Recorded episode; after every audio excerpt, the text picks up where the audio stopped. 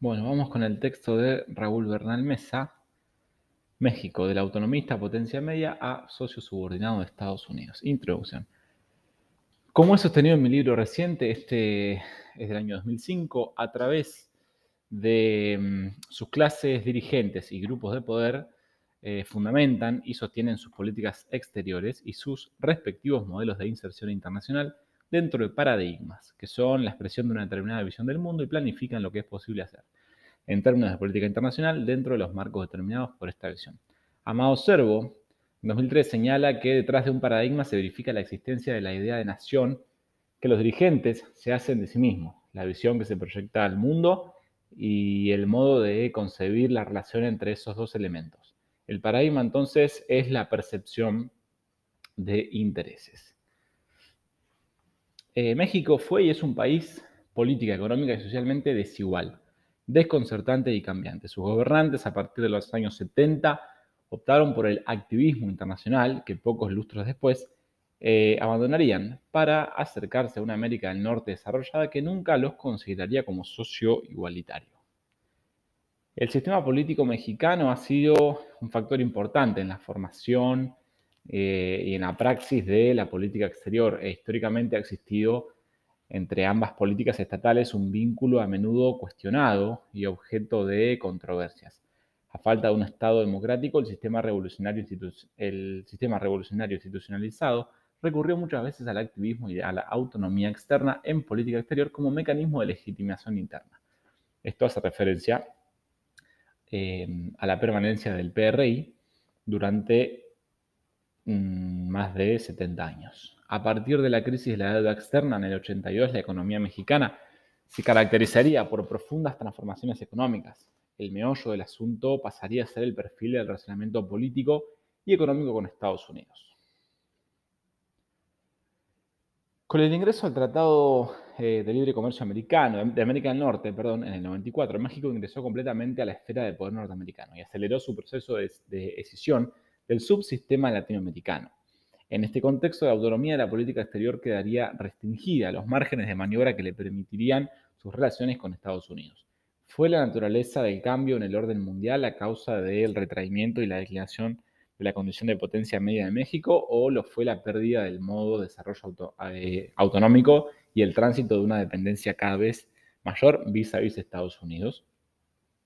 Conceptos y categorías sobre potencias medias. El término de potencia media formó parte del lenguaje común de las relaciones internacionales de la Europa del siglo XIX, en el contexto del paradigma del equilibrio de poder, em, y hace referencia a eh, potencias emergentes, países desarrollados de medio o semi-industrializados. El concepto de potencia media reapareció así en el análisis de la política internacional en la década del 70 en esta categoría, eh, Gravendorf incluyó no solo a México, Brasil y Argentina, sino también a Venezuela, Colombia y Cuba.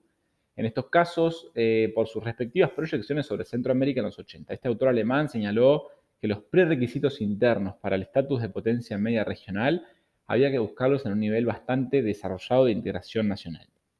Como señaló Guadalupe González, a lo largo de la evolución histórica del sistema internacional, el concepto de potencia media ha sido utilizado en un doble sentido para referirse, por una parte, a la posesión de una fuerza económica, militar y política mediana en la escala de poder mundial, y por otra, a la ocupación de una posición intermedia, centrista y o moderadora entre dos partes en conflicto.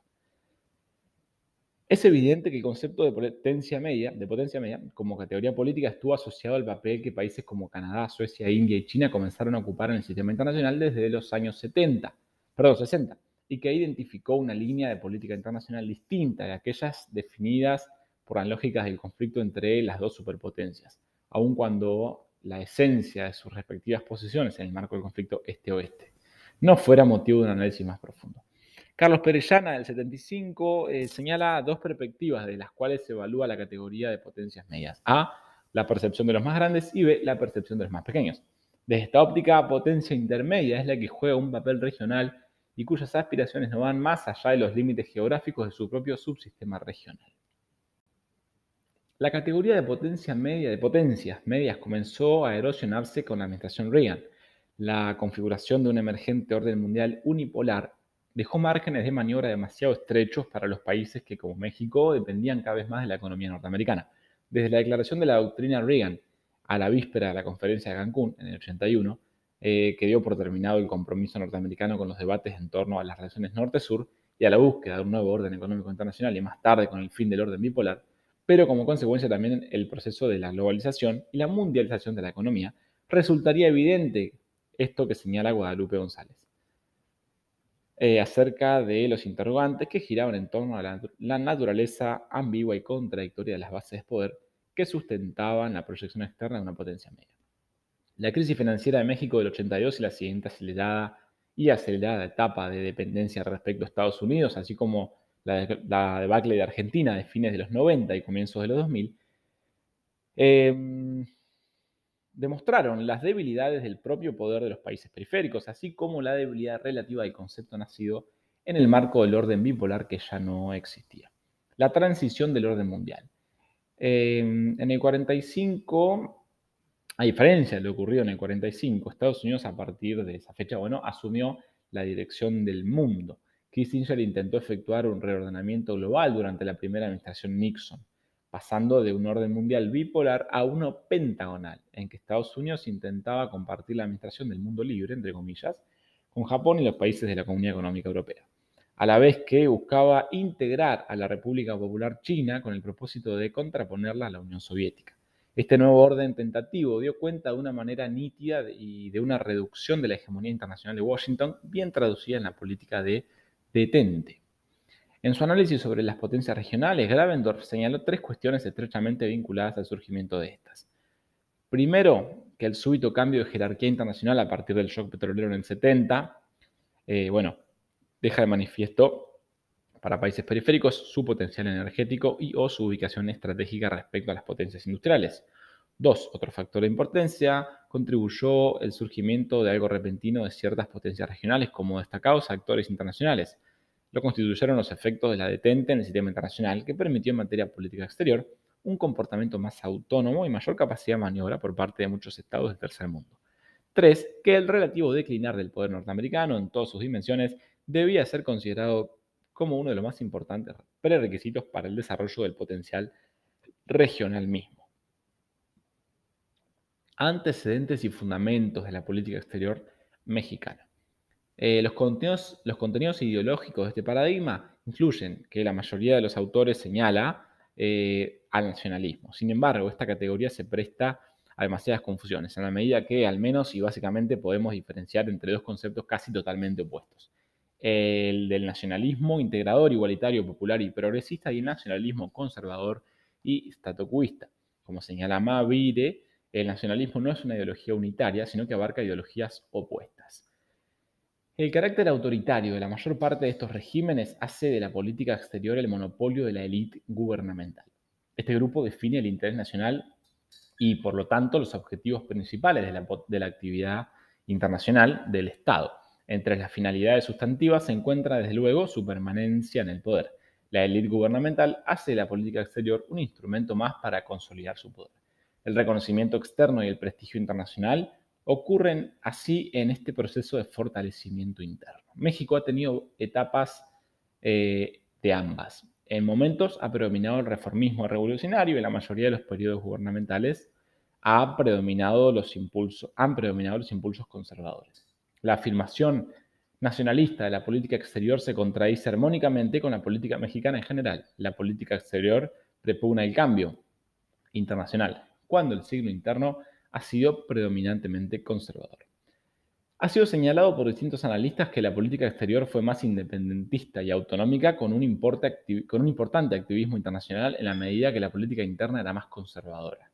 Este es un dato importante. A contrario, Sensu, mientras la política interna era más nacionalista, popular y estatista, la política exterior se caracterizaba por su bajo perfil. De esta forma, acciones de activismo internacional y de clara oposición a Estados Unidos pueden ser consideradas como medidas de políticas destinadas a su propio frente interno, en la medida que la élite eh, gobernante necesita legitimar sus políticas para, a su vez, legitimarse internamente. En principio, el gobierno mexicano se define como producto y garante de un sistema democrático comprometido con la justicia social. En realidad, y esto no es una sorpresa para mm, nadie, México vive dentro de un sistema autoritario cuya política social tiene poco de justa y progresista. En cambio, en lo externo, México, hay que contextualizar esto durante el gobierno de Fox. En cambio, en lo externo, México insiste en ser defensor de la democracia política y social, en el respecto de las normas eh, del derecho internacional e insiste en condenar el uso de la fuerza en las relaciones entre los estados. La incongruencia entre la política interna, poco apegada a las normas del derecho, y la política externa, muy puntillosa en cuanto al respeto de los principios del derecho internacional, debilita la fuerza moral de México, su credibilidad, eh, fuerza que le es indispensable para tener éxito en su política exterior activa. Un segundo aspecto fundamental a tener en cuenta es la situación estratégica de México en relación a Estados Unidos, en la medida que los asuntos internos de México pasaron a ser asuntos de preocupación interna para Washington. Los márgenes de maniobra internacional se han reducido. Em, la dirigencia política mexicana, bajo la conducción del PRI, formuló un conjunto de principios para la política exterior que al paso del tiempo se transformaron en axiomas y paradigmas de los cuales sería muy difícil salirse de los sucesivos gobiernos.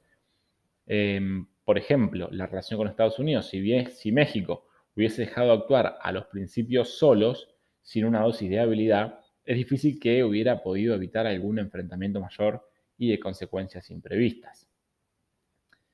Em, frente a estos eh, amagos constantes, la secuela mecánica de los principios nos habría llevado a conflictos armados mucho más frecuentes.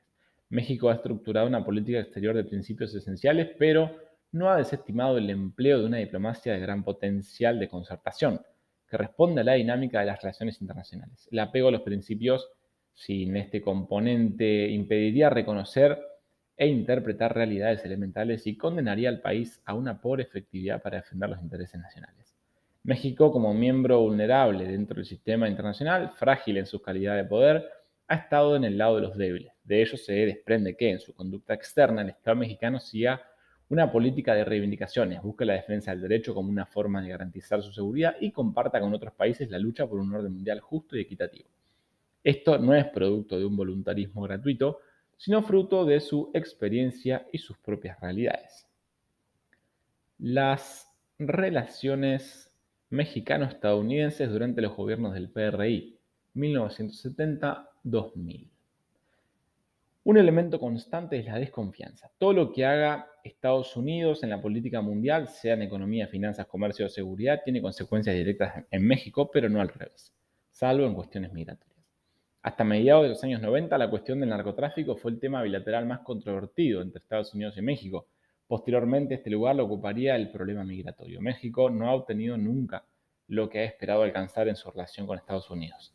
Sin embargo, sería erróneo pensar que Estados Unidos haya estado interesado en mantener a México en una situación permanente de crisis económica y financiera. Estados Unidos se vería indudablemente afectado si México entrara en un deterioro irreversible. La transferencia de tecnología, los flujos de capitales y turismo van de norte a sur. Los únicos flujos en contrario son los inmigrantes y la droga. A partir del 79, los hidrocarburos superaron cualquier otro producto y constituyeron más del 50% de todos los productos que Estados Unidos compró a México. Esta situación se mantuvo hasta el colapso de los precios del petróleo en el 86.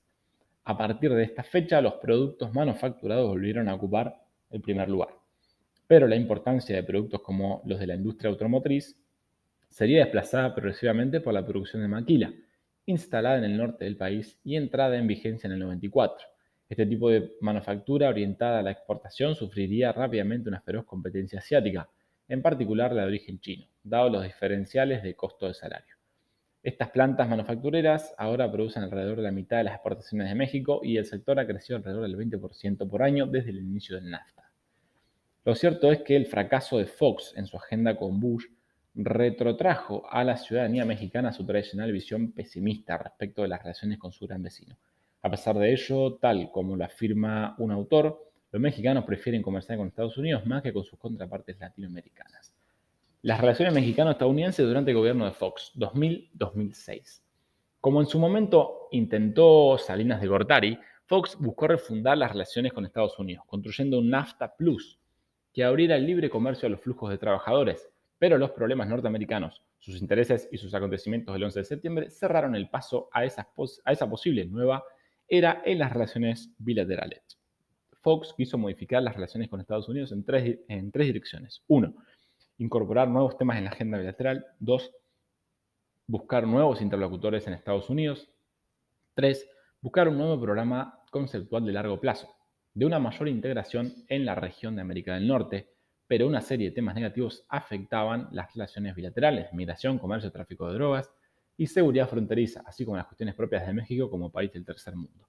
El tema migratorio ocupó lo central en la agenda. Fox trató de poner este en el contexto de los flujos laborales de México a Estados Unidos y señaló que si existía un libre intercambio de bienes y servicios en el NAFTA debería también abarcar el sector laboral. Los cambios del 11S em, deben tenerse en cuenta con el considerable respaldo que obtuvieron las tesis conservadoras dentro de la sociedad norteamericana. Llevaron también a que la agenda de seguridad entre países, entre ambos países, fuera modificada. Se pensó que México podría ser una prioridad en la agenda de política exterior estadounidense y que en concreto podría conseguir un acuerdo migratorio integral. Sin embargo, podría argumentarse que con atentados o sin ellos, el acuerdo migratorio integral nunca fue una posibilidad real tal como sugiere el desarrollo reciente de los debates sobre el tema en Estados Unidos. Dos países asimétricos compartiendo el mismo espacio, Cuenca del Caribe y el Istmo Centroamericano. A pesar de ello, es decir, la Cuenca Caribe y el Istmo Centroamericano como esfera de influencia de Estados Unidos, a pesar de ello, México se opuso a las intervenciones norteamericanas en Guatemala en el 54, en República Dominicana en el 65 así como también se opuso a la política norteamericana de forzar a los países latinoamericanos a romper relaciones con Cuba en el 62, a la intervención en Granada en el 83. No obstante, estos ejemplos deben considerarse más bien como políticas reactivas frente a hechos que afectaban indirectamente a sus tradicionales principios de no intervención y autodeterminación. El compromiso de México con Centroamérica y el Caribe se comenzó a fortalecer como consecuencia de su calidad de nueva potencia petrolera. En el 80, junto a Venezuela, estableció el Acuerdo de San José, por el cual nueve países de América, de América Central y el Caribe pasaron a recibir un suministro petrolero en condiciones ventajosas que permitieron a esos pequeños estados enfrentar los altos precios del petróleo. Sin embargo, las amenazas de intervención norteamericana de la recién asumida administración Reagan en América Central, como consecuencia de los acontecimientos en Nicaragua y El Salvador, fueron factor clave para un involucramiento político directo y más permanente de México en América Central ascenso y caída de una potencia media. Si observamos la evolución de la agenda interna entre mediados de los 60 y fines de los 70 del siglo XX, podemos apreciar con mayor claridad el papel que jugó México en su condición de asumida la potencia media. Eh, la creación de la UNCTAD y principalmente la lucha por un nuevo orden económico internacional están asociados a un claro rol del liderazgo político de México en el tercer mundo. El Grupo de los 77 ha sido un foro donde México actuó de manera dinámica a través del cual se aglutinaron y promovieron las demandas del tercer mundo. El inicio del proceso de reversión autonómica. Si hay un hito que puede marcar el inicio de la caída desde el rango intermedio de la estructura de Gobierno Mundial de México es la declaración de cesación de pago de la deuda externa, decretada por el presidente de la Madrid en 1982. La moratoria solo sería la punta de un iceberg eh, reflejo de la debilidad estructural de la economía y la sociedad mexicana. Hacia el 83 la deuda externa estaba en los 96 mil millones de dólares, con una economía en proceso de hiperinflación. Aumento del desempleo, deterioro de la producción, México no podía enfrentar un pago anual de 12 mil millones de dólares de intereses, de la Madrid comenzó la política de liberalización seguida por Salinas de Gortari. Entonces, de regulación, privatizaciones, etc. Esto completó un paquete de medidas que deterioraron radicalmente el peso del Estado mexicano y por consecuencia su margen de autonomía. En el 86 el país ingresó al GATT, hecho que según diversos analistas marcaría la ruptura definitiva con el anterior modelo de desarrollo endógeno. Todas estas medidas facilitaron el proceso de incorporación del país al NAFTA. México inició en julio del 89 las negociaciones para ingresar al Plan Brady, siendo el primer país en acordar una cifra de 48 mil millones de dólares de deuda. Con la reforma económica y la apertura comercial, lo único que faltaba para afianzar el ingreso de inversiones al país era institucionalizar las relaciones económicas con el principal socio de los mexicanos, Estados Unidos. Fue en ese contexto que se iniciaron las negociaciones para posibilitar la suscripción del Tratado de Libre Comercio Americano del Norte. México se convirtió en el laboratorio de los proyectos de desplazamiento o desmembración internacional de los procesos productivos, pasando a ser uno de los puntos principales de la renovación tecnológica norteamericana y del desplazamiento de los perjuicios ecológicos generados por la exuberante industrialización del periodo de posguerra de Estados Unidos. La maquila generó encadenamientos productivos que estaban dirigidos al exterior, obviamente generando una enorme dependencia. La naturaleza autoritaria y altamente centralizada del gobierno mexicano, controlado por el PRI, facilitó esta tarea, la de Salinas de Gortari, eh, y le permitió a Salinas endoscar el NAFTA a toda la sociedad sin la oposición del Congreso, ni de los sindicatos, ni de los trabajadores, ni tampoco de la prensa. Las evaluaciones sobre Salinas de Gortari son coincidentes en cuanto a lo desastroso de su gestión. Paralelamente, ser el artífice de la nueva atadura de su país a Estados Unidos y llevando a una canadización de México. De 1987 a finales del 94, México experimentó un crecimiento de la deuda externa global de un 30%. Simultáneamente, el proceso de reconversión industrial eh, orientado a las exportaciones y las condiciones brindadas por el NAFTA permitieron eh, a México exportaciones por 110 mil millones de dólares. Ernesto Cedillo se encontró con una de las más graves crisis de la historia económica mexicana. La situación de la crisis financiera solo pudo ser paliada gracias a la concesión de una línea crediticia de Bill Clinton. Como señaló un autor, a pesar de los esfuerzos por acercarse al Asia-Pacífico, eh, a la PEC, la Unión Europea y América Latina, México ha registrado un proceso gradual pero continuo hacia una mayor concentración de sus relaciones económicas con Estados Unidos. Durante el periodo 70-90, entre 65 y 70% de sus exportaciones se destinaban a Estados Unidos. En el año 2000, esa cifra había aumentado a casi el 91%. El último año del sexenio de Salinas de Gortari se vería sacudido por la inesperada insurgencia del Ejército Zapatista de Liberación Nacional, liderado por el subcomandante Marcos. Sin embargo, la irrupción del SLN, EZLN e en la vida política de México puso en evidencia la crisis social, política y económica del país. Em, no escapa a las causas que generaron este proceso revolucionario las condiciones de profundización del empobrecimiento de las capas más humildes y en particular del campesinado como consecuencia de la modificación del artículo 27 de la Constitución en el año 92 estableciendo en el Pacto Social de la Revolución Mexicana, perdón, establecido en el Pacto Social de la Revolución Mexicana, que anuló eh, el reconocimiento a la propiedad colectiva de la tierra. Gracias a dicha reforma, las tierras comunales y los tejidos y los ejidos fueron convertidos en propiedad privada individual. El sector concentra altas tasas de pobreza, el sector de los campesinos. La caída del PRI. Ernesto Cedillo, del 94 al 2000, sucesor de Salinas de Gortari, en las elecciones presidenciales marcadas por graves denuncias de fraude, en el medio de una crisis económica, eh, avanzaría en las reformas políticas para hacer más transparente y legítimo el proceso electoral. Reformas que, como se verá más adelante, favorecerían las fuerzas de oposición, de oposición perdón, en, particular, en particular las del PAN. La iniciada democratización estimuló una reformulación de la política exterior desde el nacionalismo, la autodeterminación y el no intervencionismo que le habían caracterizado hasta entonces, hacia valores de universalismo, como el respeto a los derechos humanos y la defensa de los principios democráticos. Esto fue Vicente Fox. Con el fin de modificar el pronunciado sesgo dependiente comercialmente Estados Unidos en el 99, fueron concluidas las negociaciones con la Unión Europea para el establecimiento de un tratado de libre comercio, el que entraría en vigor en el año 2000.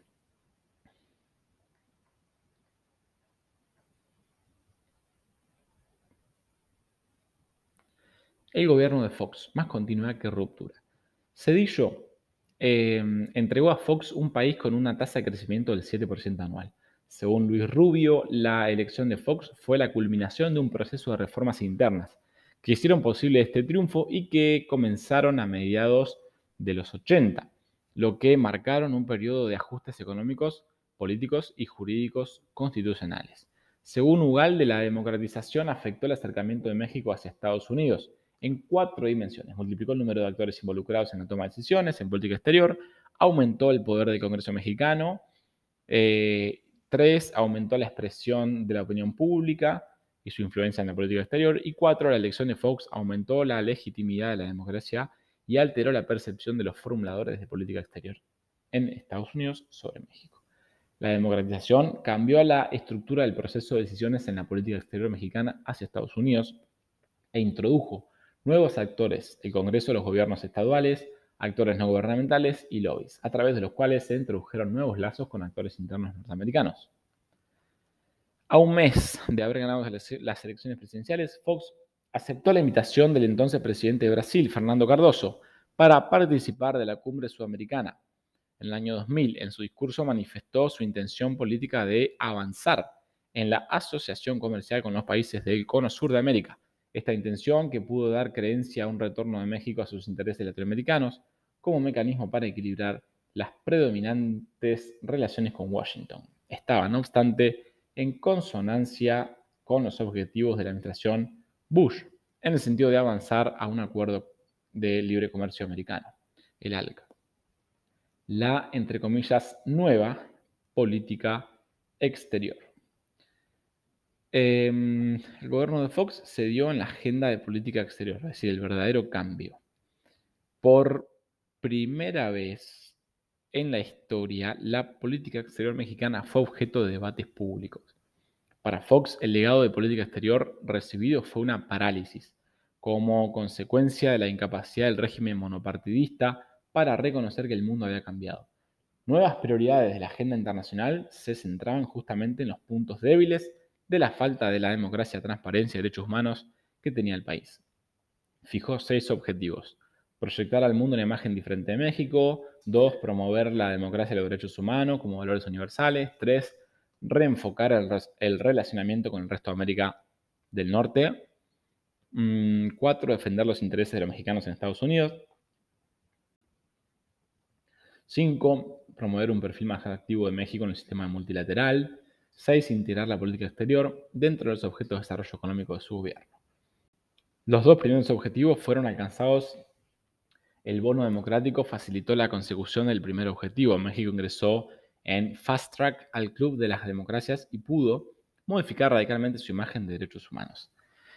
El gobierno dejó de negar que el país tuviera problemas importantes de derechos humanos y renunció a seguir escudándose en los principios de respeto a la soberanía y no intervención para evitar el monitoreo y la crítica internacional. Aceptó abiertamente el monitoreo, la crítica y el asesoramiento de actores internacionales. México asumió una posición proactiva en los foros internacionales de derechos humanos. Tal fue el reconocimiento internacional que su diplomacia consiguió en este tema que México fue electo para presidir el recién creado Consejo de Derechos Humanos de la ONU. Sin embargo, esta estrategia no estuvo libre de contradicciones y cuestionamientos, particularmente en lo que hace eh, relación con su elemento más controversial, su voto contra Cuba en la Comisión de Derechos Humanos en la ONU. Eh, sus efectos han sido evidentes, mayor tensión y alejamiento diplomático con el régimen de Castro. La defensa de la democracia y la protección de los derechos humanos fueron tal vez temas que, eh, más que coincidencia, hubo entre los esfuerzos internos y el accionar internacional. El gobierno propuso la ratificación de 12 acuerdos internacionales vinculados con la protección de los derechos humanos, incluyendo la Corte Penal Internacional. El más importante anuncio de Fox en política exterior fue, fue la candidatura mexicana como miembro no permanente del Consejo de Seguridad en el periodo 2002-2003. Bueno, parte 2. La política hacia América Latina. Estamos hablando de Fox. Sin embargo, eh, la política exterior de Fox hacia América Latina se caracterizó por el continuismo económico de la liberalización comercial con magros resultados digamos, sin embargo, porque había teóricamente estimulado un acercamiento hacia América Latina. Eh, México firmó desde mediados de los 90 acuerdos de libre comercio con Chile, Costa Rica, Bolivia, Colombia y Venezuela, Guatemala, Honduras y El Salvador. Todos ellos sobre la base de una filosofía de apertura económica y liberalización. Con su primer viaje, Fox intentó un acercamiento al Mercosur, pero terminaría por formar parte activa del grupo de países que en última y es que en la última decisiva cumbre del ALCA de Mar del Plata, 4 5 de noviembre de 2005, estaría estrechamente asociada a las posiciones de Bush. Luego de su primer viaje, Fox firmó un acuerdo automotriz con Brasil y Argentina, en la perspectiva de firmar un acuerdo de libre comercio con el Mercosur, hecho que no se concretaría. En efecto, la defensa de estos valores y principios comportó de manera evidente una injerencia en los asuntos internos de otros países. Estamos hablando de la defensa de la democracia y los derechos humanos. Em, esto diferenció a Fox de sus predecesores, pero también dejó de considerar el principio de no intervención como uno de los ejes rectores de su política internacional. Eh, con respecto a América Central, Fox impulsó el Plan Puebla-Panamá, una propuesta de ocho países mesoamericanos para fortalecer la integración regional e impulsar los proyectos de desarrollo social y económico en los estados del sur, sureste de México y el Istmo Centroamericano. La última iniciativa multilateral, la candidatura del secretario general de la OEA, compitiendo con la candidatura del ex canciller socialista de Chile, José Miguel Insulza, contribuyó para dividir América Latina, eh, poniendo a México como el candidato preferido de Estados Unidos. Conclusiones. Paralelamente, el peso de la relación con Estados Unidos en cada país latinoamericano es la variable internacional clave para explicar su comportamiento exterior. Así también la definición del vínculo de un régimen determinado con Estados Unidos es el elemento básico de la orientación política del régimen en cuestión. Buena parte de la identidad de los gobiernos de América Latina se define a partir de la relación con Estados Unidos. Nuestra conclusión es que el perfil de potencia media de México se fue desdibujando a medida que se profundizó su dependencia vis a vis Estados Unidos. Durante la década del 70, México aplicó el paradigma de potencia media como concepción de acción política para aumentar sus márgenes de inserción internacional, modificando esta estrategia a partir de mediados de los 80, un país que defendía ardorosamente su independencia respecto a Estados Unidos, sus sucesivos gobiernos decidieron alcanzar una mejor posición en la estructura de poder mundial bajo el alero y la sombra de este. Una política exterior basada solamente en tradiciones, legalismo, juricismo y en principios como los que sustentaron la política exterior antes y durante la vigencia del paradigma de potencia media, soberanía política y autonomía, autodeterminación, independencia, no alineamiento, etc., no resultaría suficiente cuando el proyecto nacional de desarrollo se ataba cada vez más a Washington, cuando cada vez más el manejo de sus variables económico-financieras quedaban al margen de las decisiones del sistema político mexicano. Una de las formas de medir el legado de 70 años de dominación política absoluta del PRI es haber mantenido a más del 50% de la población mexicana bajo el nivel de pobreza. Coincidentemente, la aspiración de Fox de convertir a México nuevamente en un líder regional, aunque ahora bajo una política exterior que había abandonado el paradigma potencia media, resultó un fracaso.